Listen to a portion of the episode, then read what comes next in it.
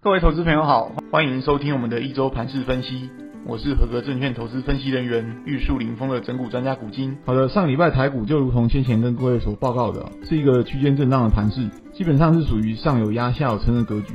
加权指数在量缩下，就是夹在季线与半年线之间上下来回哦。那 OTC 的部分，因为先前八月初修正的比较多，所以本周出现明显的一个反弹格局哦。好，现在重点来了，本周盘势应该如何因应？我想还是要分成指数还有个股来看哦。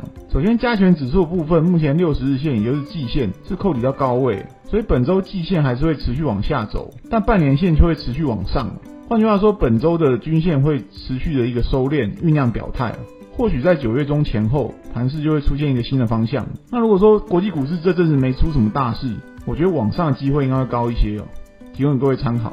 再是个股哦。上周大家应该清楚地感受到 AI 相关的股票走势已经有点后继乏力了，不管是组装厂还是零组件公司，几乎都是如此了。资金开始转进到基本面逐渐落底的股票，像记忆体、被动元件，还有手机零组件。那我相信本周这个趋势还是会持续。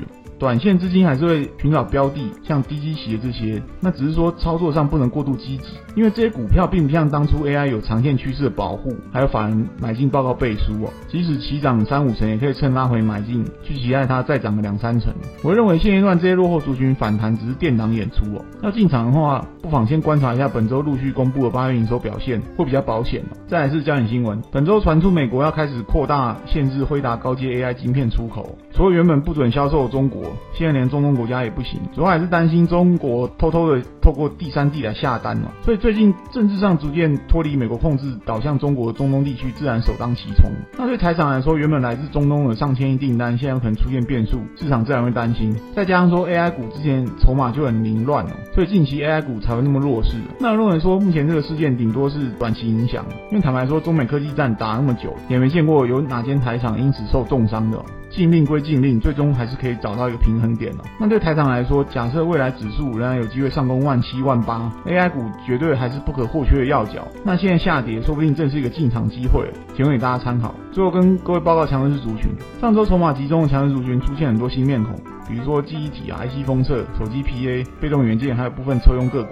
那就如同先前跟各位提到的哦。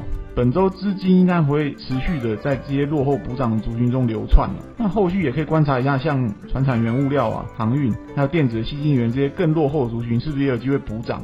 至于筹码发散弱势股，则包含了航空股、AI 相关，还有部分金融股。那 AI 这边跌下去，应该还是要留意买点了。期待第四季股价会不会攻势再起？好的，节目到此进入尾声。股市行情变化难测，但也充满机会。我们所能做的就是充分做好准备。我在投资机关点的粉丝团上也会分享每天关盘重点给大家参考，希望对各位操作有帮助，在股市里能稳中求胜。最后不免俗套跟大家说，如果以上内容各位觉得有帮助，请记得按赞、分享、开启小铃铛，顺便加入投资机关点的粉丝团。我是整股专家股金，我们下次见。